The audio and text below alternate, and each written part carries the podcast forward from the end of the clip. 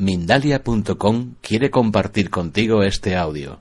Mindalia.com, la red social de ayuda a través del pensamiento. Entra en Mindalia.com y descubre cómo con tus pensamientos positivos puedes ayudar a miles de personas en todo el mundo, así como pedirles cualquier ayuda.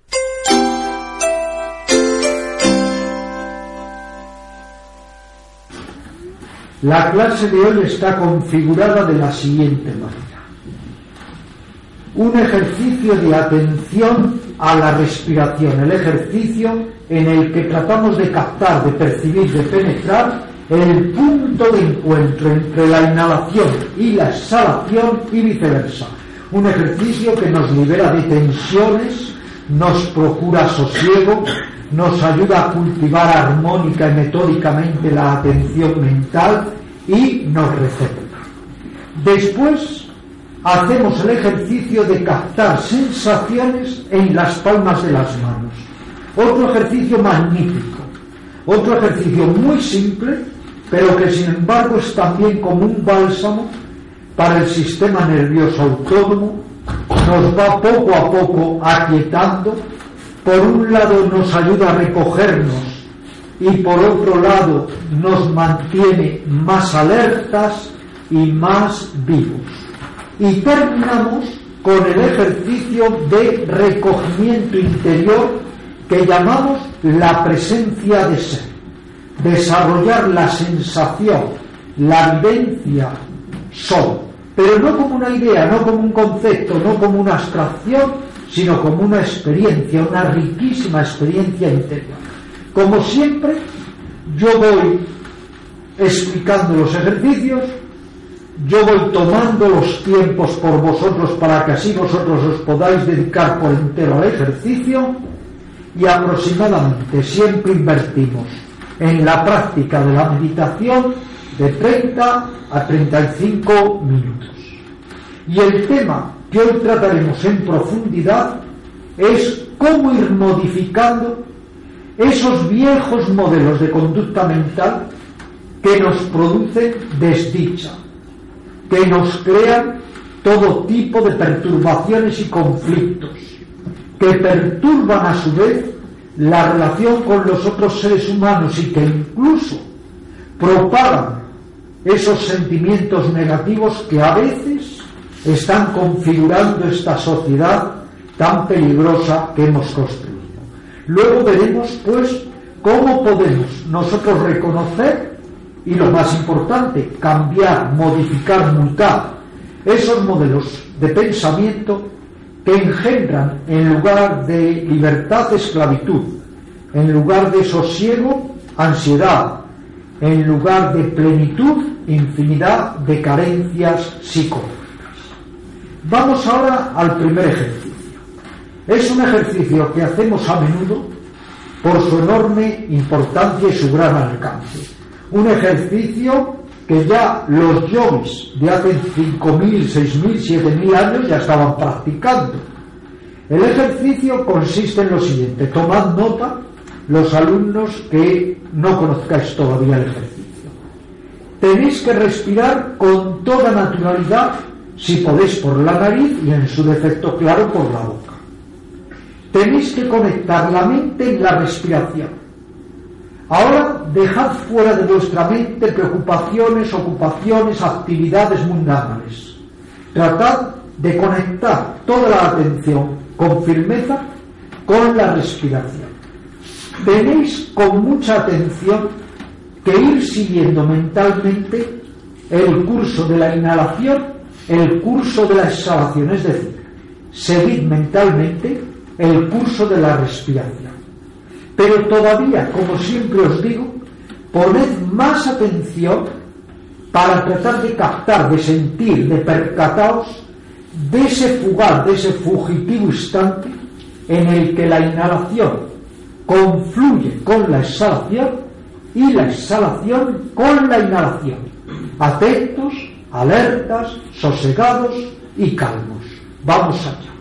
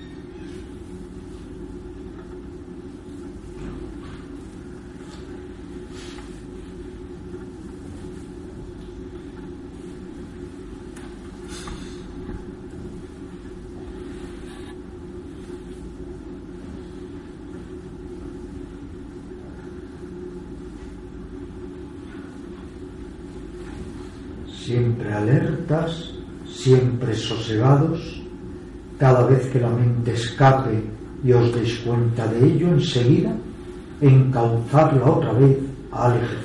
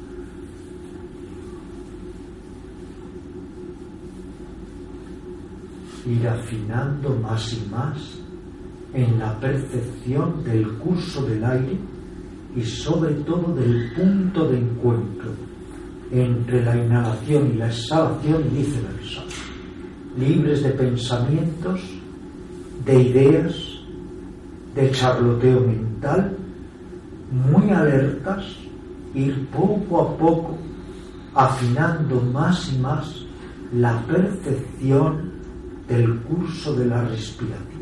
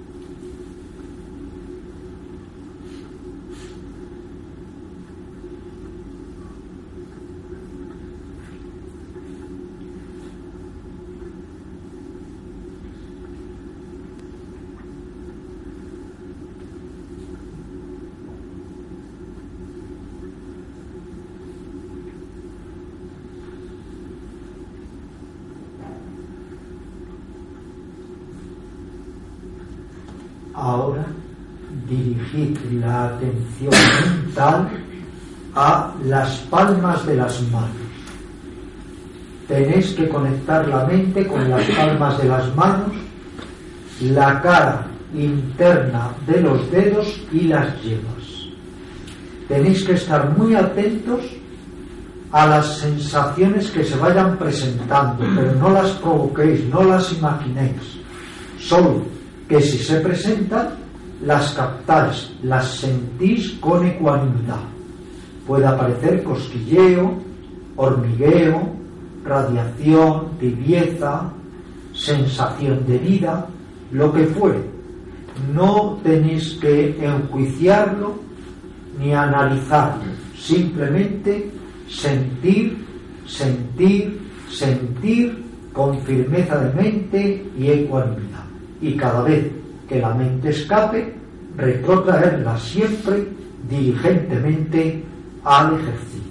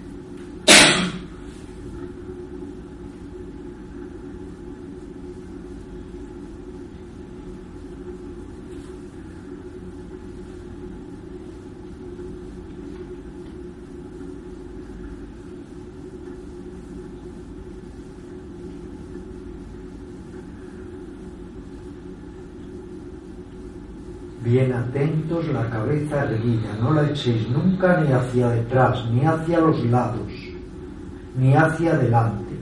Cuando tengáis sueño, los ojos abiertos. Sed muy disciplinados y no perdáis nunca la vigilancia.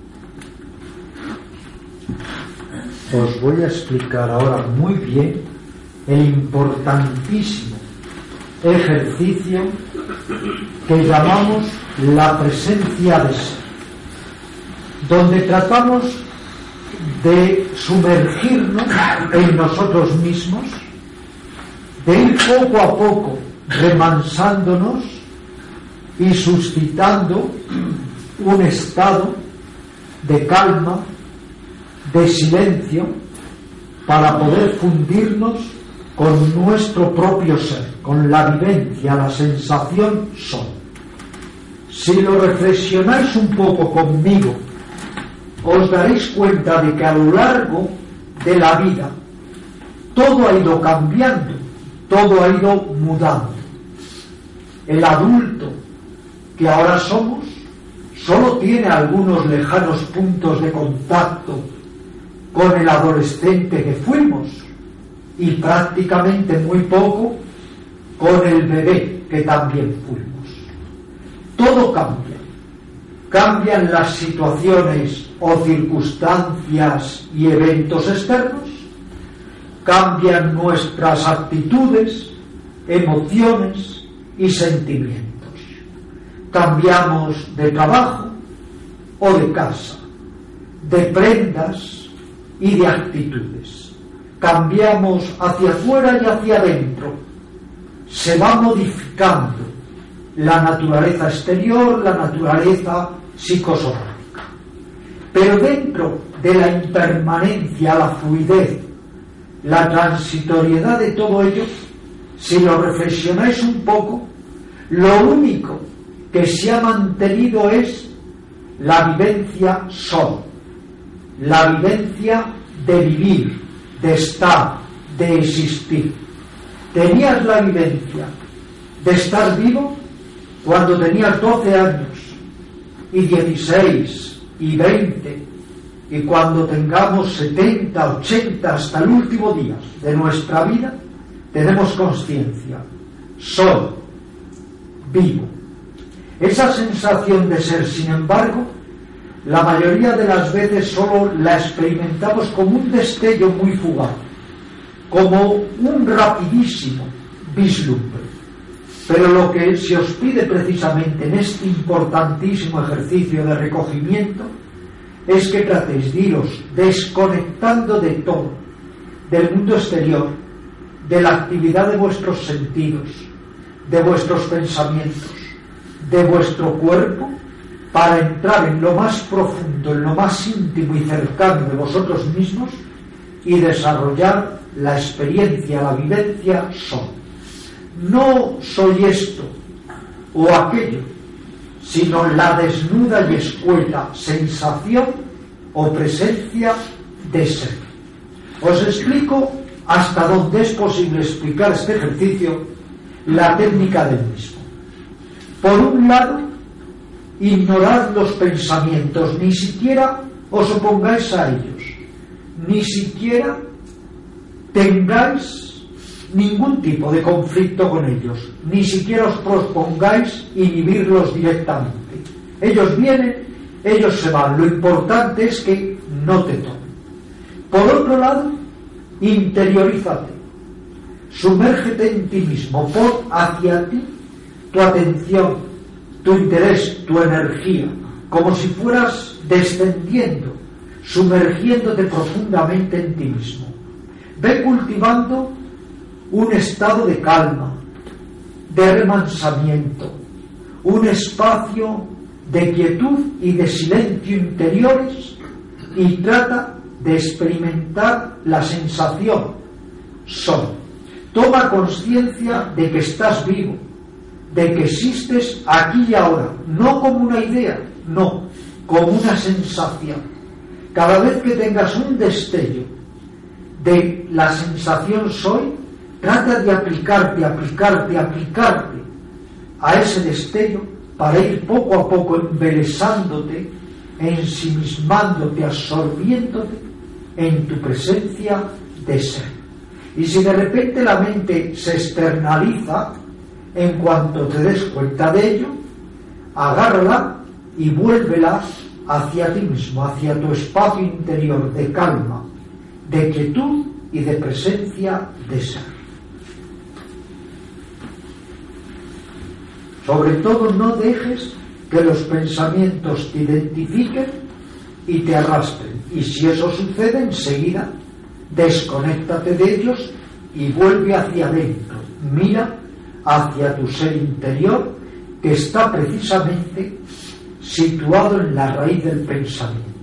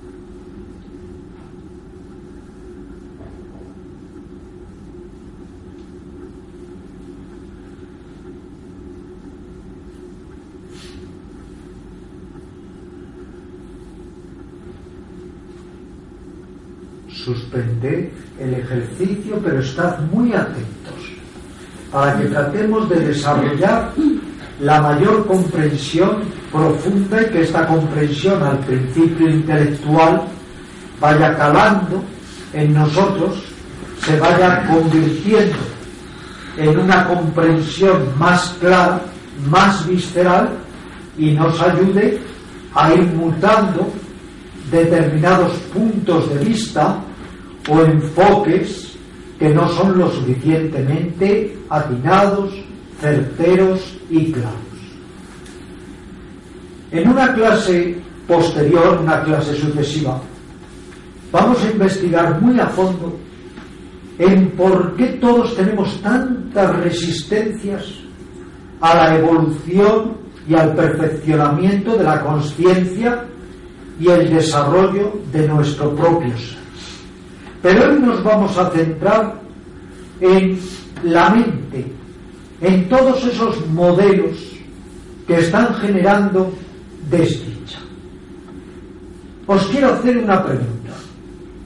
¿Por qué el ser humano, desde hace millones de años, no ha cambiado sus actitudes, su violencia, su egoísmo, sus miedos agresivos,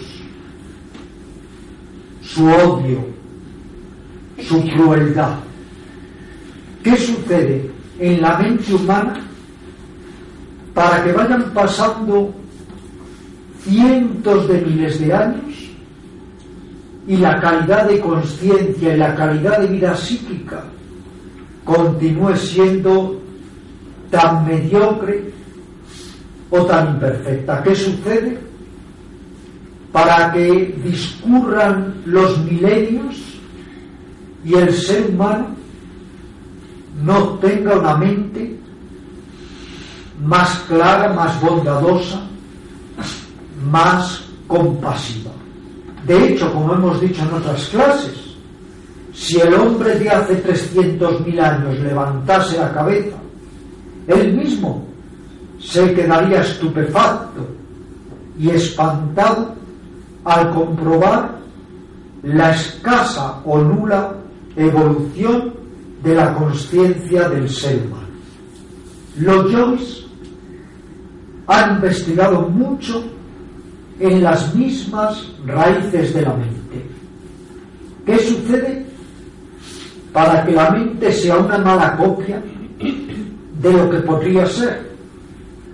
¿Qué sucede para que la mente siga exteriorizando su odio o sus celos o su avidez y convirtiendo muchas veces el mundo en un desorden o en una confusión? Para ello, cada uno de nosotros también tenemos que investigar, tenemos que indagar, tenemos que sondear en nuestra propia mente, ir descubriendo poco a poco esas raíces de la mente que a menudo generan tendencias neuróticas, propensiones insanas y que tanto pueden llegar a perturbar y enturbiar las relaciones con nosotros mismos y con los demás. Cuando una persona se siente mal y va a un médico, el médico la investiga, la oculta, la chequea para buscar la causa del mal, diagnosticar y pronosticar y sobre todo procurar los medicamentos para sanar la dolencia. Y no olvidemos que la misma palabra meditación en su raíz es como medicamento, medicina, médico, es decir, una práctica para sanar y sanear, equilibrar y armonizar nuestra propia mente, desenraizando todo aquello que hay en ella de negativo y de neurótico que produce una masa enorme y gratuita de desdicha, de sufrimiento propio y ajeno. La mente está llena de ataduras. La mente tiene impedimentos o frenos para su evolución. La mente tiene trabas, tiene lastres.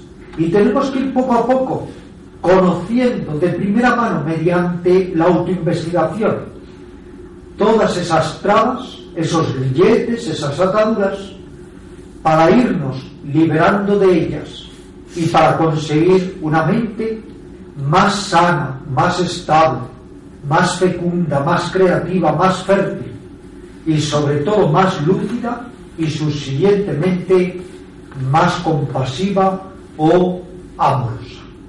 Cuando empezamos a investigar en la mente nos damos cuenta de que en la mente del ser humano hay un lado luminoso, creativo, constructivo, pero también hay un lado oscuro, sombrío, a veces casi siniestro. De ahí que Buda, que fue el mayor investigador que hubo en su época de la mente humana, nos dijo, en la mente humana hay tres raíces de lo sano y tres raíces de lo insano. Las tres raíces de lo insano son la ofuscación, la avidez o codicia o apego y el odio. Las tres raíces de lo sano, de lo constructivo son sus opuestos. La lucidez o claridad, la generosidad o desprendimiento y la compasión o benevolencia. En la mente humana están estas seis raíces. Nuestra labor en el yoga, en la senda del autodesarrollo finca, en ir poco a poco, en desenraizando, disipando, neutralizando las raíces insanas e ir poco a poco fortificando, desplegando, desarrollando las raíces sanas. Cuando miramos el mundo nos damos cuenta de que están imperando las raíces insanas. Esa ofuscación que hay en la mente humana, esa avaricia, ese odio, están impregnando esta peligrosa sociedad que hemos hecho y están impregnando la humanidad con todo tipo de desigualdades, de sufrimiento y sobre todo de dolor innecesario debido a esa gran ignorancia de la mente u ofuscación. Pero todos podemos hacer un trabajo, un trabajo serio, consistente, para ir poco a poco estimulando, alertando, vivificando de tal manera las raíces positivas que vayan impregnando nuestra mente de visión cabal o lucidez, de generosidad y sobre todo de compasión. Por eso la meditación es básicamente una medicina, una medicina para desenraizar el lado oscuro de la mente, una medicina para potenciar el lado más fecundo, más sano de nuestra propia mente. Pero, ¿cómo actúa?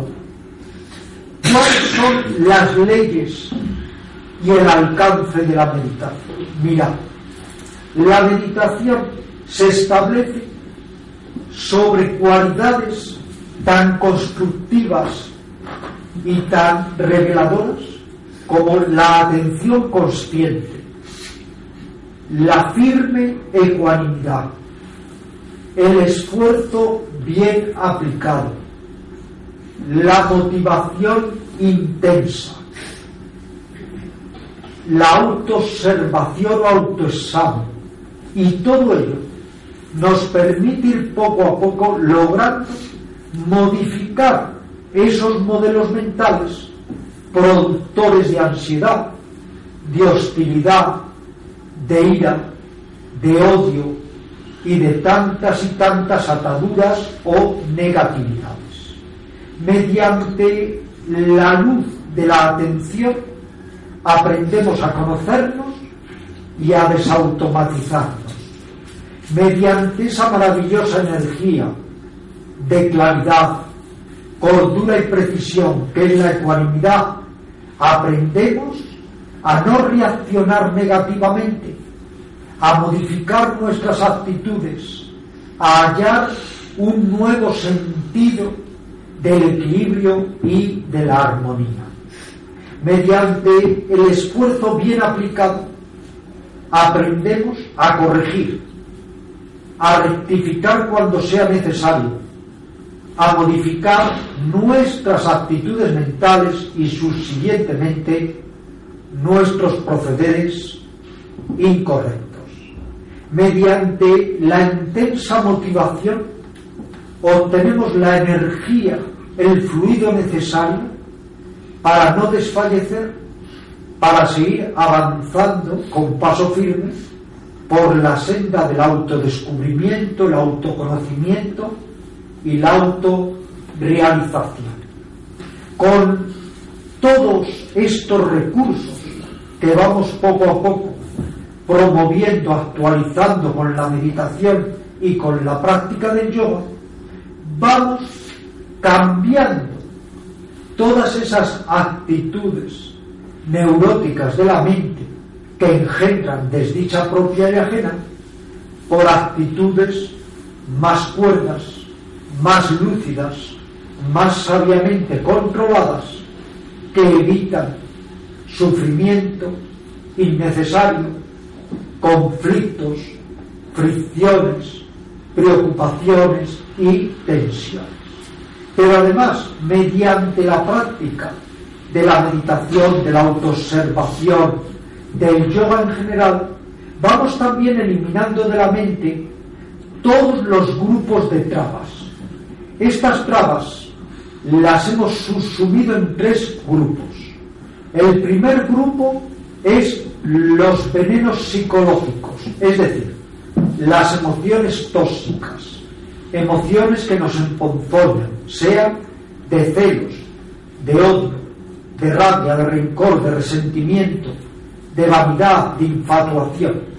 Ese grupo de trabas está en todos nosotros y nos va poco a poco frenando nuestro progreso.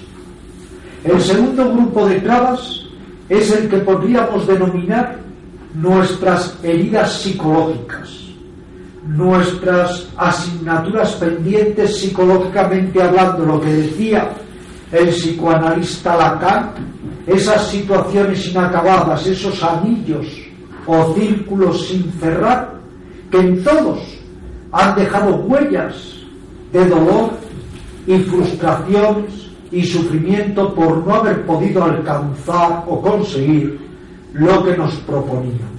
Pero también hay que ir restañando esas heridas psicológicas, estrenando la mente, la psiquis y tratando de no acarrear todo ese sufrimiento de nuestra psicología herida.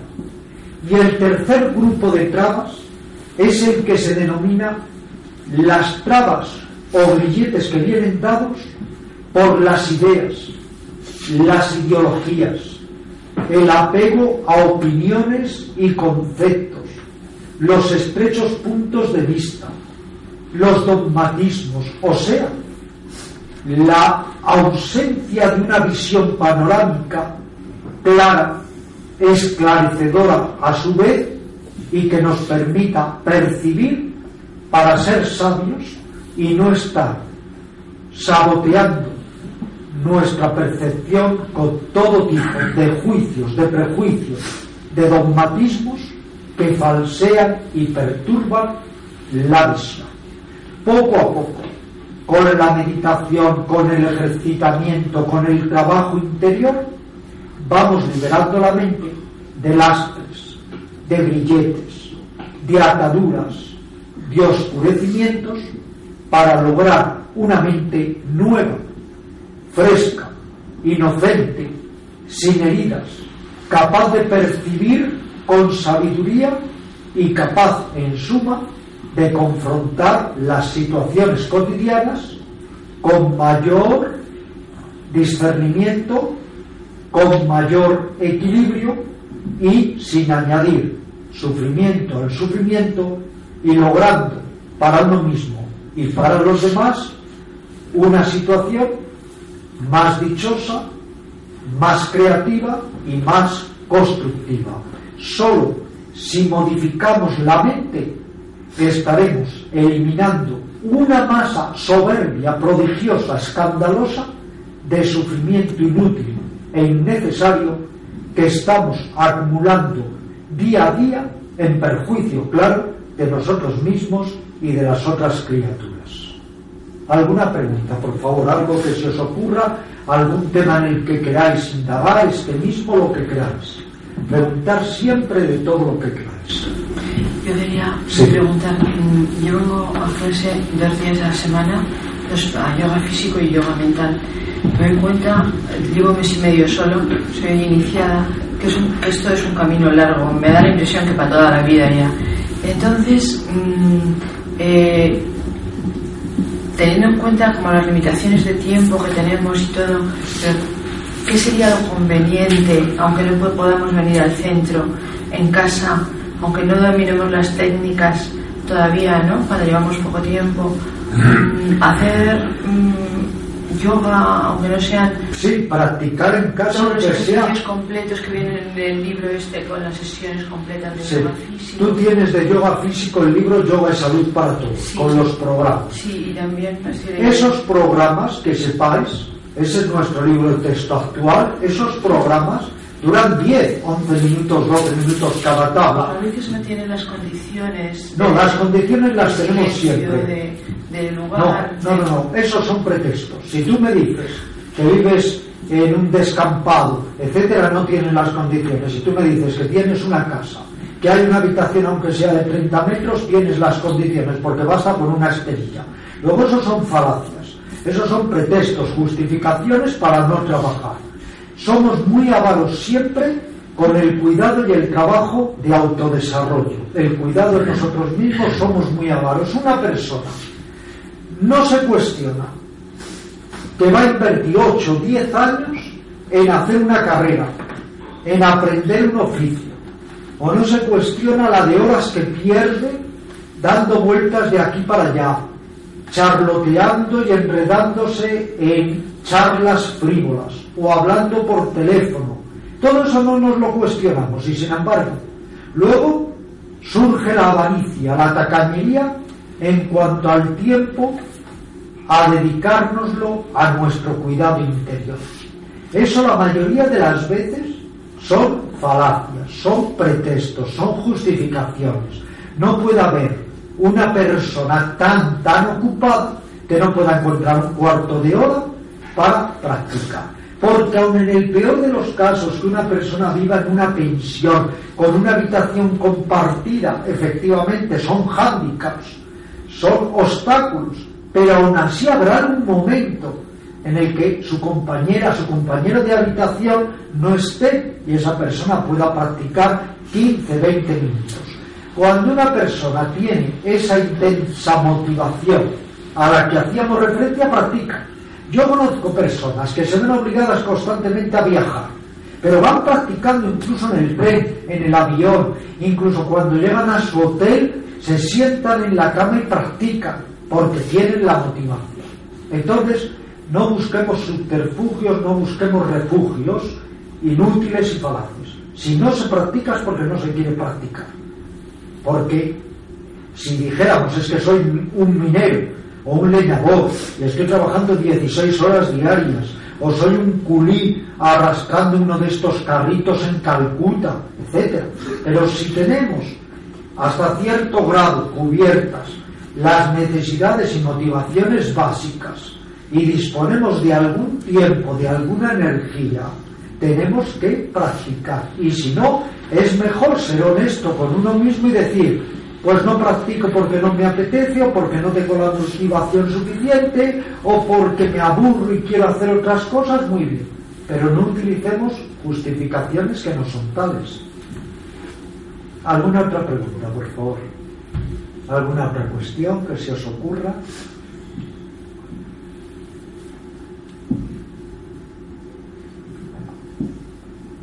hablando de la práctica en casa, es mejor practicar 10 minutos que nada. Hay personas que dicen, hoy solo tengo 10 minutos, solo tengo 15 minutos, no practico.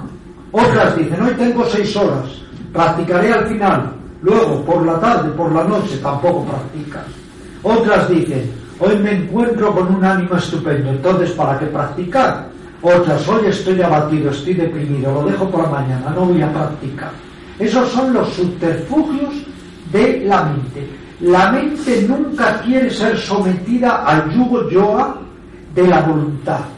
La mente no quiere centrarse en lo que es. La mente quiere seguir en todo ese juego de luces, de sombras, de enredos, de prejuicios, de presuposiciones. Y claro, se revela. Y entonces encuentra siempre todo tipo de disculpas, incluso cosas que a uno nunca se le han ocurrido hacer, se te ocurren cuando te vas a poner a meditar. Entonces cuando se te ocurre limpiar un armario, ordenar la biblioteca, dar un recado urgente, todos son resistencias a estar con uno, porque en el trasfondo de todo ello, no lo dudéis, es que no quiere uno estar con uno mismo, no apreciamos el silencio, la calma interior, el sosiego, el cuidado de nuestro propio ser, remansarnos, desalienarnos durante unos minutos, no. Queremos seguir en la dinámica neurótica y neurotizante del enredo y el enredo como una araña que va emitiendo su tela y al final queda prendida en la propia tela que ha emitido. Esa es la mente, como el perro que hemos hablado tantas veces, royendo y royendo el hueso seco del que no le saca ninguna sustancia. Así es la mente. Pero ahí es donde la motivación, la disciplina, tiene que funcionar. Ahí es donde todos tenemos que remotivarnos. Tenemos que decir, bueno, voy a poner un poco de energía, voy a hacer un poco de ahorro, de acumular conciencia. Fijaros, hay una parábola que es magnífica, como la mayoría de las parábolas de Jesús, cuando encontramos su sentido más profundo, no solamente cuando las leemos de una manera literal o superficial.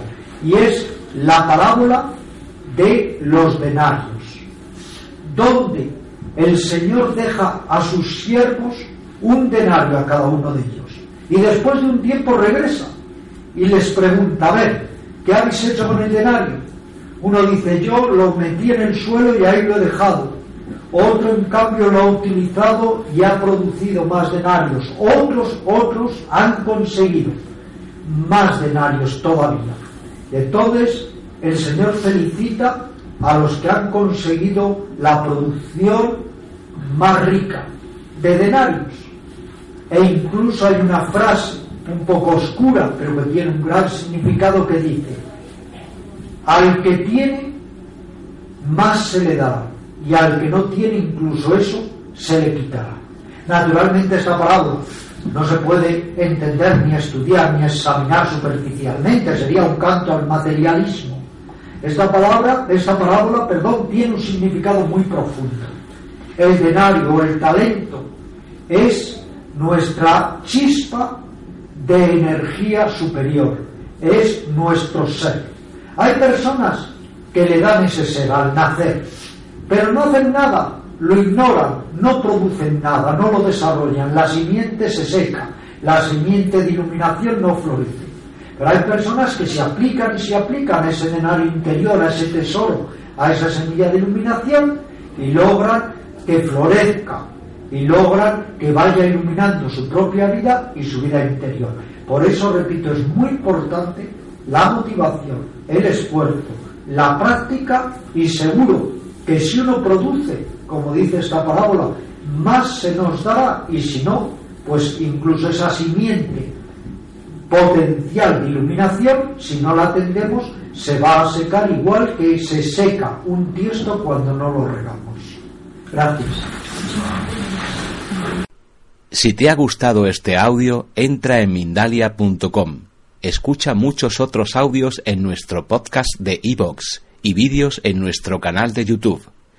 Entra en Mindalia.com la red social de ayuda a través del pensamiento, y descubre cómo con tus pensamientos positivos puedes ayudar a miles de personas en todo el mundo, así como pedirles cualquier ayuda.